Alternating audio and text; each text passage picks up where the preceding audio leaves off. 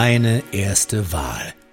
Der Erstwähler-Podcast zu den Bürgerschaftswahlen in Hamburg.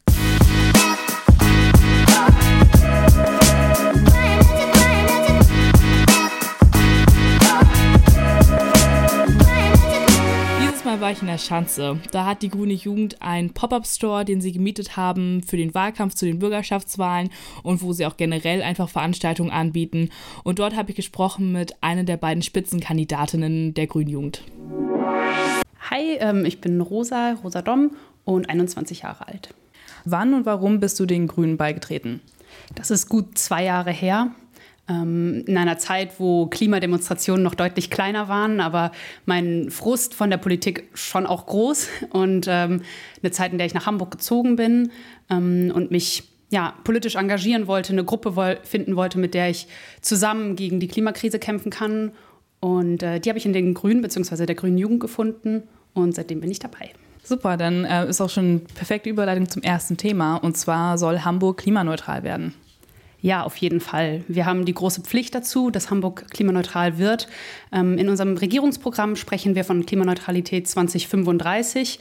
Ähm, wir möchten unseren Beitrag zu einer klimagerechten Welt dadurch leisten, dass wir ähm, einen schnellen Weg finden und damit auch das Pariser Klimaabkommen einhalten können. Und wie möchtet ihr das konkret umsetzen? Also natürlich ganz viele Sektoren beteiligt. Emissionen kommen aus dem Verkehr, aus der Wirtschaft, ähm, aus Transport, aus Gebäuden. All das sind Sektoren, die klimaneutral werden müssen. Und mein Part ist dabei vor allem die Mobilität. Ich möchte, dass die Mobilität klimaneutral wird. Ähm, das ist ungefähr ein Drittel der Emissionen, die wir derzeit ähm, in Hamburg haben. Und das müssen wir drastisch senken. Und wie wollt ihr das machen? Ähm, ich denke, dass das Fahrrad eine große Rolle dabei spielen wird, weil es total einfach ist, neue Fahrradinfrastruktur zu bilden. Ähm, es ist sehr günstig, es geht schnell, im Gegensatz zum ÖPNV, was meistens irgendwie doch ein paar Dekaden braucht, bis neue Schienen da sind und neue Züge da sind ähm, und vor allem das nötige Kleingeld. Ähm, genau, aber natürlich können wir auf den ÖPNV nicht verzichten. Das soll, ähm, darauf muss natürlich ein Schwerpunkt liegen, aber das Fahrrad ist, glaube ich, meiner Meinung nach das Verkehrsmittel, was uns am meisten bei der Klimaneutralität helfen wird. Ihr möchtet auch eine Stadtbahn einführen oder bauen. Ähm, inwieweit ähm, hilft das denn auch bei Klimaneutralität zum Beispiel? Auch das natürlich im Gegensatz zu einer U-Bahn, wo man erstmal Tunnel bauen muss, eine schnellere Alternative ähm, ÖPNV herzustellen.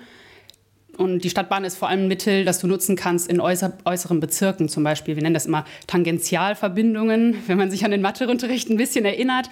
Das sind ähm, ja von Randgebiet zu Randgebiet sozusagen Verbindungen, wo bisher echt wenig los ist, wo man schnell, also nicht so schnell wegkommt und wo Verkehr echt lange dauert. Und da ist das eine Möglichkeit, ähm, ja, die Mobilität ein bisschen zu vereinfachen.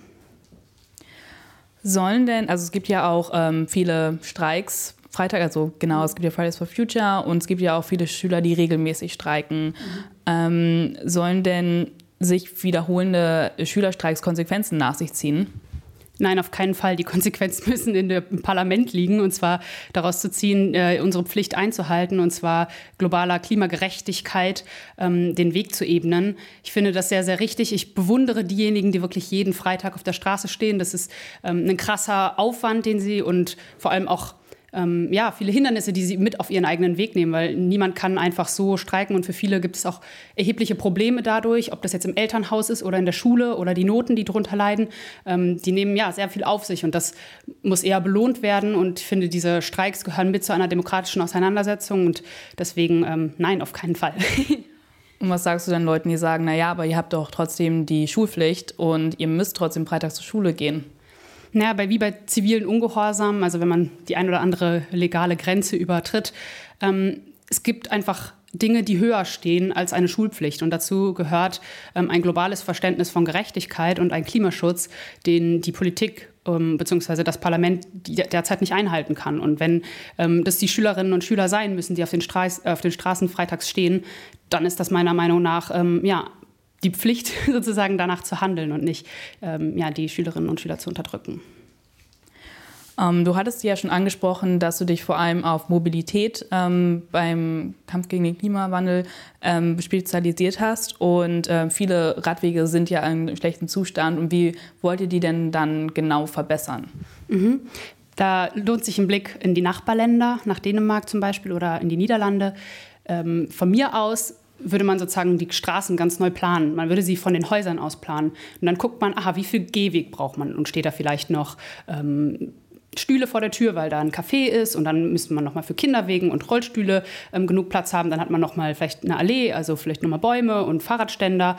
Dann äh, kommen erst mal zwei bis drei Meter Radweg und dann schaut man mal, äh, wie das aussieht. Also mein Radweg der Zukunft ist mindestens zwei, drei Meter breit und hat ähm, außerdem eine Begrenzung zum Autoverkehr, dass man nicht aus Versehen irgendwie mal, ja, weil der Parkplatz auf der anderen Seite vom Radweg ist, über den Radweg drüber fährt. Also es nennt sich Protected Bike Lanes und an Kreuzungen ähm, den Fahrradfahrerinnen und Fahrradfahrern Fahrradfahrern den Vortritt lässt. Ähm, all da gibt es ganz verschiedene Möglichkeiten, den Radverkehr ganz deutlich zu fördern und zu sagen, unsere Priorität liegt darauf und wir möchten ähm, Radfahrerinnen und Radfahrern die Möglichkeit geben, ja, schnell und sicher an ihr Ziel zu kommen.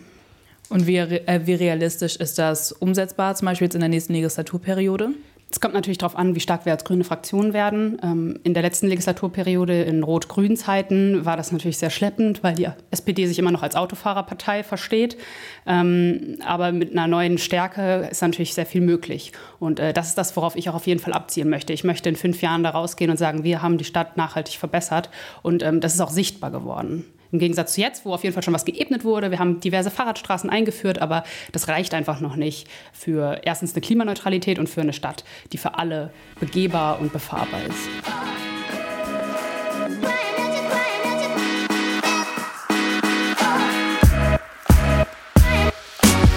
Okay, jetzt kommen wir zu dem Thema Bildungspolitik. Mhm.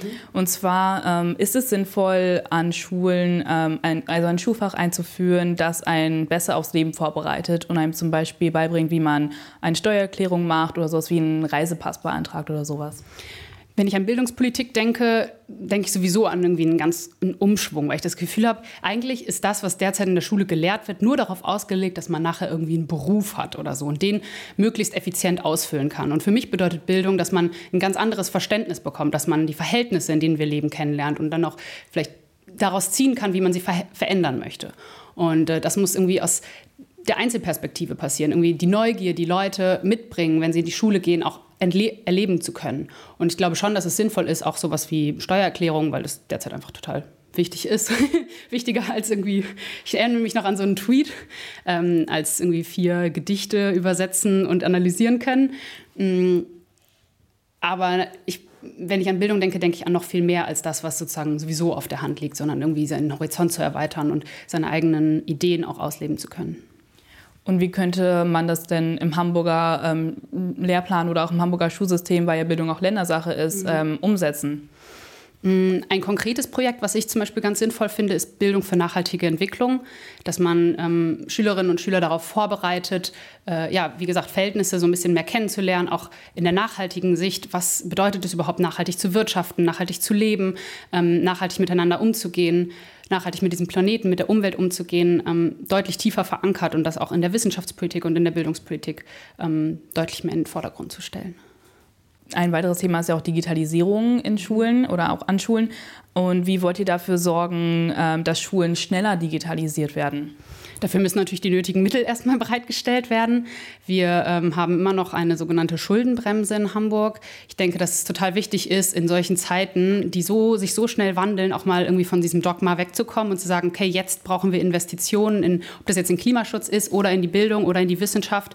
Ähm, jetzt ist die Zeit auch da rein zu investieren und auch natürlich in die Digitalisierung. Aber ich finde, da immer so ein bisschen schwierig, dass immer so, ah ja, einfach iPads an alle verteilen, so. Das wird es halt nicht lösen, sondern die müssen zielgerichtet eingesetzt werden ähm, an bestimmten Punkten, wo sie auch nur, also wo sie ihren Sinn auch erfüllen, anstatt irgendwie so massenhaft einfach nur durch Schule, Schule zu gießen und denken, mit einem Whiteboard in jeder Klasse wäre jetzt die Digitalisierung irgendwie vollzogen. Kannst du noch einmal kurz den Begriff äh, Schuldenbremse erklären und was mhm. damit gemeint ist? Genau. Grundsätzlich hat man ja einen städtischen Haushalt oder ein Landeshaushalt oder ein Bundeshaushalt. Und ähm, genau, da ist sozusagen eine Schuldenbremse da, die sagt, wir wollen ähm, künftigen Generationen nicht irgendwie einen Haufen von Schulden dalassen, was ja auch erstmal irgendwie Sinn ergibt. Aber dann muss man sich natürlich überlegen, welche Schulden lassen wir denn unseren künftigen Generationen da, wenn wir überhaupt nicht investieren, zum Beispiel in öffentlichen Nahverkehr, dann lassen wir ihnen die Klimakrise da. Und die wird mit Sicherheit nicht günstiger sein als so ein paar ÖPNV-Linien. Ähm, das sind so die beiden Grundpositionen, die es dem gegenüber gibt. Ähm, Nochmal kurz zurück zur Digitalisierung. Ähm, wenn man jetzt nicht zum Beispiel einfach an alle äh, irgendwie Tablets und Laptops vergibt und ähm, sagt, jeder Raum wird zum Computerraum, zum Beispiel jetzt, ähm, wie lässt es sich denn dann besser integrieren in den Schulalltag? denke, dass es so zum Beispiel, wenn man an den Kunstunterricht denkt, an digitale Grafik zum Beispiel, dass man an dem Punkt, also in, zu meiner Schulzeit gab es sowas überhaupt nicht, ähm, zumindest nicht für alle, vielleicht in irgendeiner Einzel-AG, wo sich ein paar engagiert haben, aber dass man das zielgerichtet einsetzt und denkt, okay, zu Kunst gehört zum Beispiel auch digitale Kunst und dass man da dann auch sagt, okay, lasst uns zum Beispiel die Adobe-Programme lernen und lernen, wie man einen Film richtig schneidet oder wie man Photoshop richtig benutzt und da dann in die Tiefe gehen und das ausnutzen zum Beispiel. Und ähm, wie realistisch kann man das dann auch wiederum in der nächsten Legislaturperiode an, an Schulen bemerken, also solche Investitionen? Naja, derzeit sieht es nicht so aus, als ob wir jetzt irgendwie die Schuldenbremse auflösen und das bringt auch noch mal ganz andere Sachen mit sich, weil die Hamburger Schuldenbremse schon auch netter ist als die vom Bund. Also würde man die jetzt in Hamburg abschaffen, dann äh, würde die vom Bund greifen und die ist tatsächlich noch viel restriktiver als die. Also würde noch mehr Schulden äh, nicht erlauben. ähm, das heißt, so schnell wird sich da wahrscheinlich nichts dran drehen. Sollten Schüler denn auf dem gesamten Schulgelände zum Beispiel über WLAN verfügen, weil generell, dass sich auch vielleicht die Haltung gegenüber Handys ähm, ändert an Schulen? Mm, ich denke schon, dass das ähm, zu dem derzeitigen Alltag dazugehört, dass man WLAN auch auf dem Schulgelände hat. Ich meine, man muss die Augen nicht verschließen vor der heutigen Welt und sagen, wir leben immer noch irgendwie im 19. Jahrhundert, sondern dass das zu dem, zu der, zu dem Alltag dazugehört. Man muss halt überlegen, welche Art von WLAN, wie, wie kann das nur genutzt werden und wie kann das sinnvoll eingesetzt werden, ähm, damit da niemand nachher mit Schaden rausgeht. Aber ich glaube, dass es ähm, ja, die Augen verschließt vor der heutigen Welt, wenn man sowas verbietet. Also lässt sich das einfacher umsetzen als die Digitalisierung der Schulen im Generellen jetzt zum Beispiel? Also für viel Kosten tut es auf jeden Fall nicht. okay. Wie wollt ihr benachteiligten Schülern eine Chancengleichheit ermöglichen?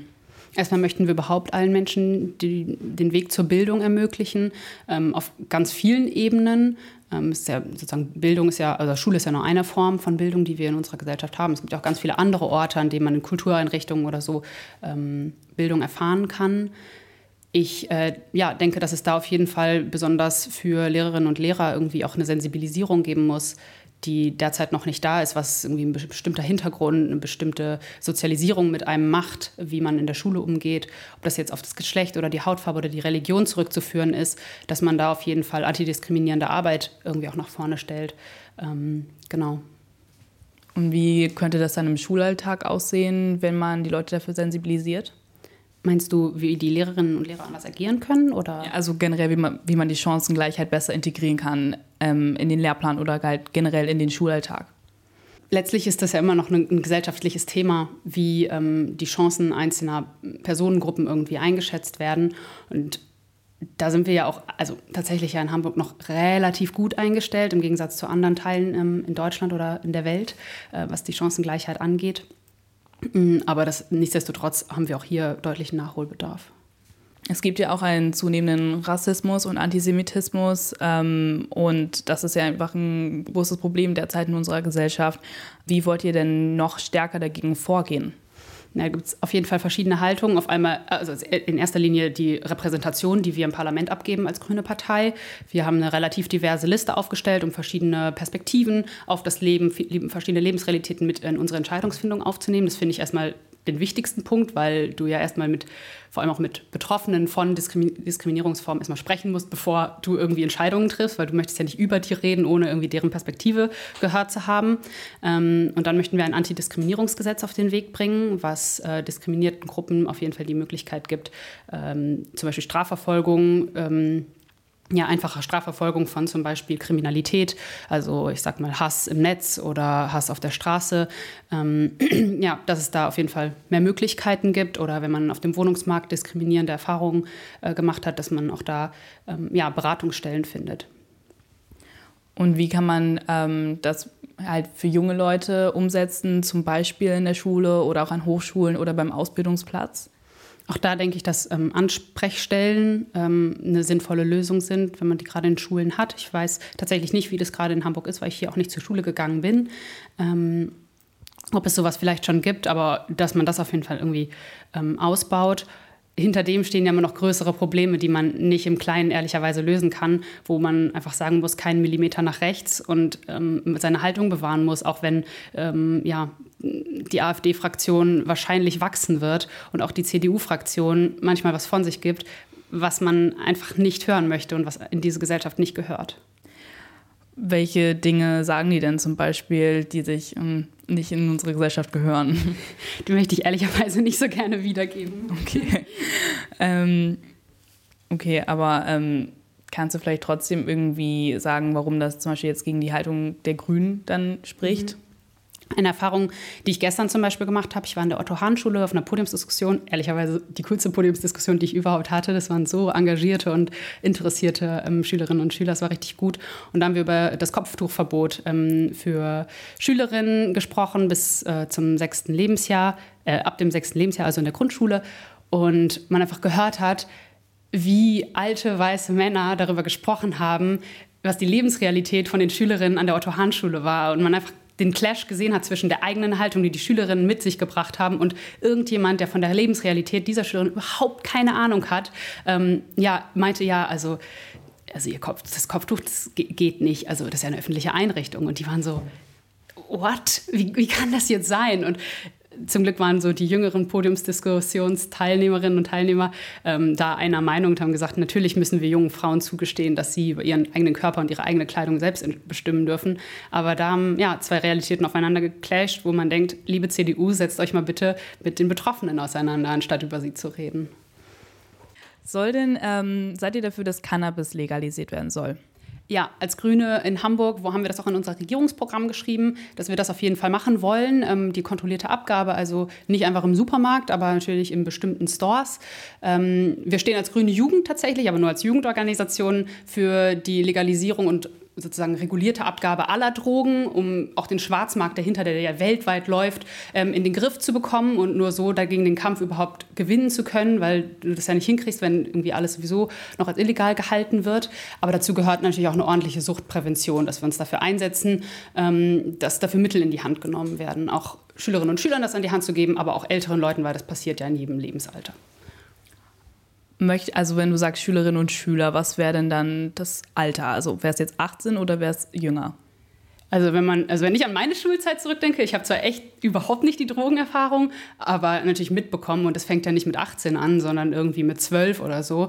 Und ähm, dann fängt man mit 10, 12 an und informiert sich über, was gibt es da und woraus wird das zusammengesetzt. Weil ich glaube, wenn man sich erstmal so ein Gefühl dafür hat, wie sowas produziert wird ähm, und unter welchen Bedingungen, von wem, dann kriegt man auch ein ganz anderes Gefühl, was überhaupt sowas bedeutet und was Drogen mit sich ziehen können für irgendwie den weiteren Lebensweg, was es für positive Seiten haben kann, was es für negative Seiten haben kann, aber vor allem irgendwie, dass man einen selbstbestimmten Umgang mit Drogen finden kann. Also möchtet ihr auch darüber aufklären schon in der Schule? Ja, ich denke, dass das auf jeden Fall dazu gehören muss, weil das ist ein Ort, wo junge Leute zusammenkommen, wo man die Chance hat, viele Leute zu erreichen. Fast alle gehen in die Schule ähm, und das ist ein Ort, wo Bildung stattfindet und das ist, gehört zu einem, zu einem Leben dazu.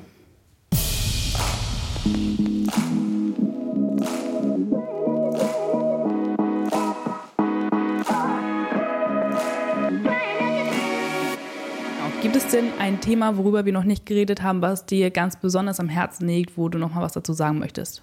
Mm, was sozusagen nicht ein Thema ist, was ich in der Bürgerschaft behandeln möchte, aber was mit mir und meiner Kandidatur auf jeden Fall mitkommt, ist, was haben wir eigentlich für eine politische Kultur in Hamburg oder grundsätzlich? Und als junge Person, die gerade ähm, 21 geworden ist und für die Bürgerschaft kandidiert, kommt natürlich voll häufig irgendwie so Blicke, ist das jetzt die Mitarbeiterin oder kandidiert die selbst?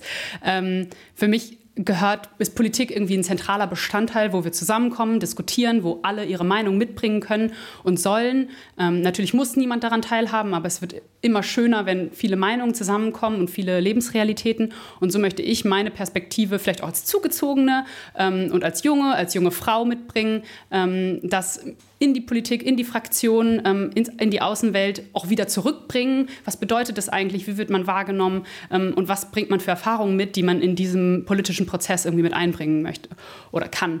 Und ähm, natürlich soll meine Kandidatur auch ein Zeichen dafür sein, wo junge Frauen in, diesem, in dieser Stadt und in diesem Deutschland und in dieser Welt hin können und dass sie an der Macht auch beteiligt werden müssen. Das ist ein zentraler Bestandteil meiner Kandidatur. Dafür stehe ich zusammen mit meiner Spitzenkandidatin, also wir sind im Duo mit äh, Ivy May Müller zusammen, die auch für die Bürgerschaft kandidiert, ähm, so ein Zeichen auch für Sisterhood zu stellen, dass man zusammen daran geht und äh, sich ein, ein Stück des Kuchens nimmt.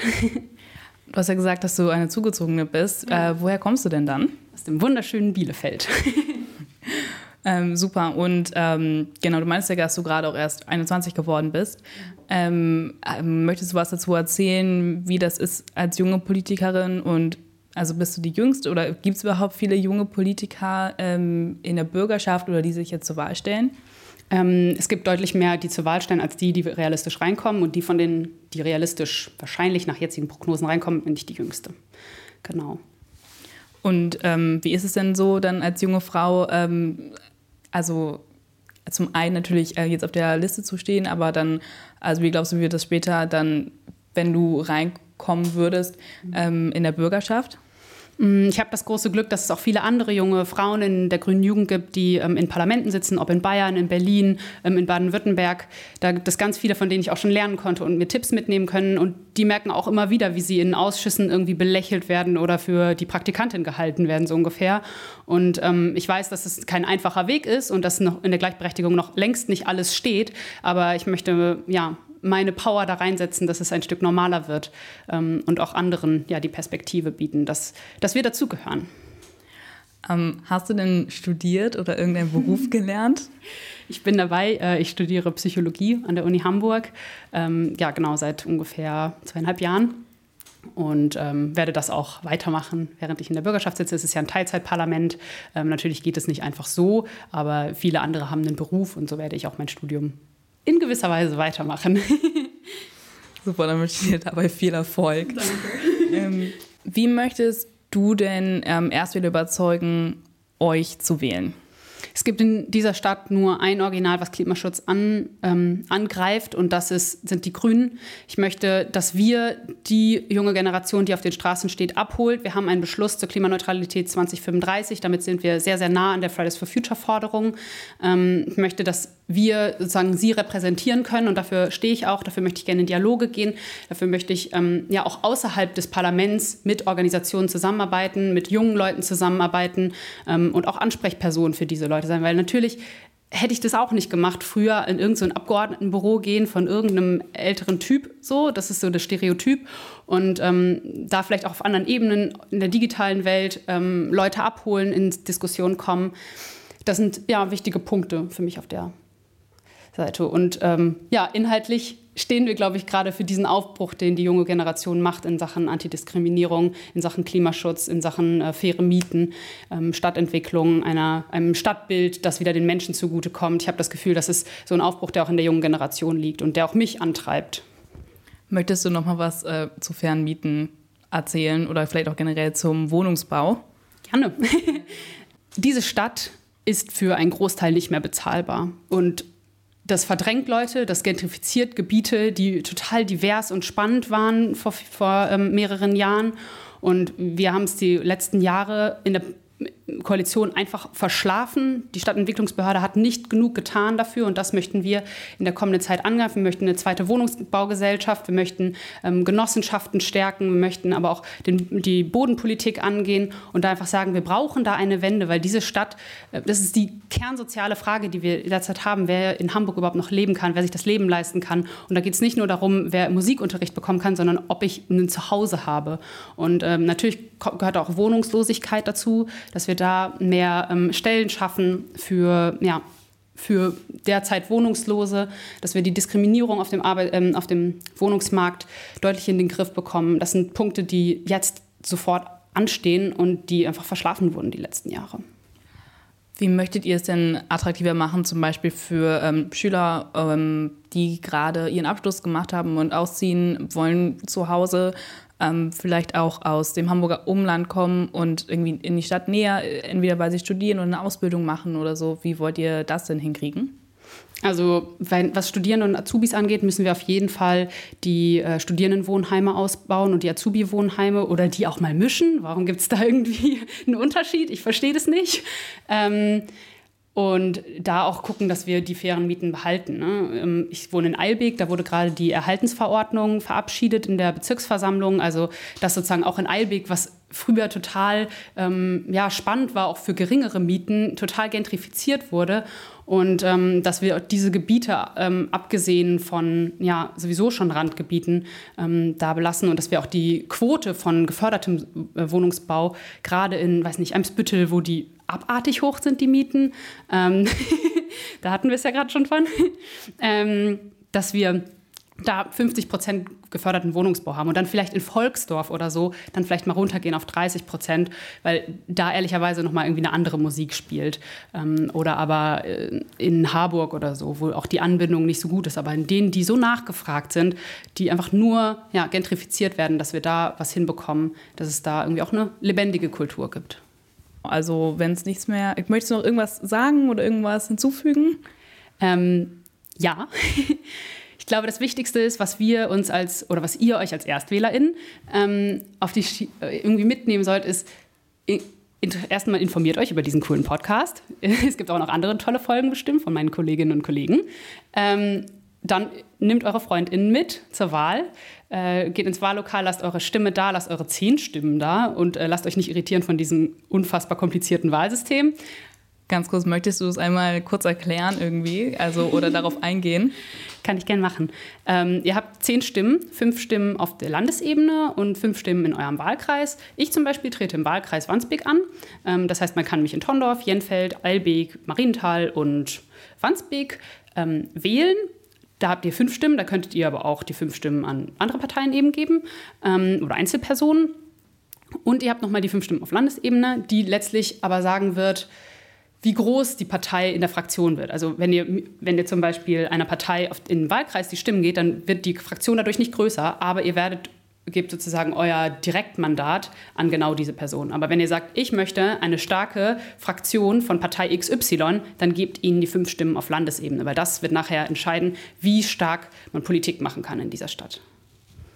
Und äh, muss man die Stimmen alle nur einer Partei geben oder kann man das auch aufteilen? Das kann man auch aufteilen. Also wenn ihr jetzt sagt, hey, der, der aus dem anderen Podcast, den fand ich auch sympathisch, äh, der hat eigentlich das Thema noch angesprochen, das ist mir irgendwie auch voll wichtig, dann könnt ihr auch dem drei und der anderen Person noch eine und dann noch einer anderen eine, eine Stimme geben. Das ist alles völlig wir, ähm, aber ihr habt die Möglichkeit, auch Einzelpersonen zu wählen. Und ich glaube, dass das total wichtig ist, gerade für eine junge Zielgruppe, die auch Lust hat, zu sagen, ich möchte repräsentiert werden von jemand anderem Junges, dann gebe ich doch der Person und nicht der gesamten Liste die Stimmen.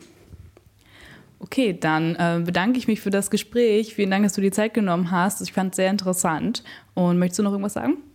Ähm, ich freue mich auf die kommende Wahlkampfzeit und euch vielleicht, die diesen Podcast hören, bei der Schuldiskussion zu, kennenzulernen. Äh, die machen immer wahnsinnig viel Spaß. Und äh, ansonsten stellt Fragen auf Social Media, ähm, auf Instagram, Facebook, Twitter. Da sind, bin ich und sind auch viele andere Kandidierende vorhanden und könnt ihr einfach das loswerden, was ihr wollt. Und äh, bleibt auch nach der Wahl dran, denn Demokratie ist nicht nur eine Wahl. Engagiert euch in der Partei oder in der Organisation, die euch wichtig ist, die eure Themen vertritt. Ähm, das ist, wie wir unser, ja, unsere Politik und unsere Gesellschaft am Laufen halten. Wie möchtet ihr denn ähm, junge Leute generell ähm, mehr für die Politik begeistern und zum Beispiel auch ähm, genau in eure Jugendorganisation bekommen? Mm, ich glaube erstmal, dass es total wichtig ist, präsent zu sein und zu zeigen, dass es uns gibt. Das machen wir gerade zum Beispiel hier mit unserer Visionenwerkstatt, die jederzeit öffentlich ist in der Weidenallee 2a bei der Sternschanze, ähm, dass man uns überhaupt sieht und dann aber auch auf Social Media total präsent zu sein und da auch nicht nur irgendwie nur was loszuwerden, sondern auch in Kontakt zu kommen, ähm, zu sprechen, zu diskutieren. Wir als Kandidatinnen versuchen, präsent zu sein ähm, und das, was wir machen, auch zu erzählen und auch tra transparent zu sein. Ne? Das ist auch was, was Politikerinnen und Politikern häufig vorgeworfen wird, irgendwie irgendwas da oben zu machen. Und das ist halt völliger Blödsinn, weil da sitzen nachher Leute wie ich und ähm, versuchen, ihre Themen durchzuboxen und dann finde ich, kann man auch mal mehr davon erzählen, was man eigentlich genau macht, was man für Anträge macht, was man da auch manchmal für Bürokram macht, aber was man auch für coole Erfahrungen macht, welche tollen Diskussionen man führt, mit wem man sich trifft. Ähm, und das sind nicht alles nur Lobbygespräche, sondern auch vielfach ähm, ganz intensive mit der Wissenschaft und ähm, ja, dass man da transparent bleibt und so auch andere Leute motiviert, ihre Stimme zu erheben. Okay. Vielen Dank für das Gespräch. Das war meine erste Wahl. Nicht vergessen, am 23. Februar sind die Hamburger Bürgerschaftswahlen. Deine Stimme zählt.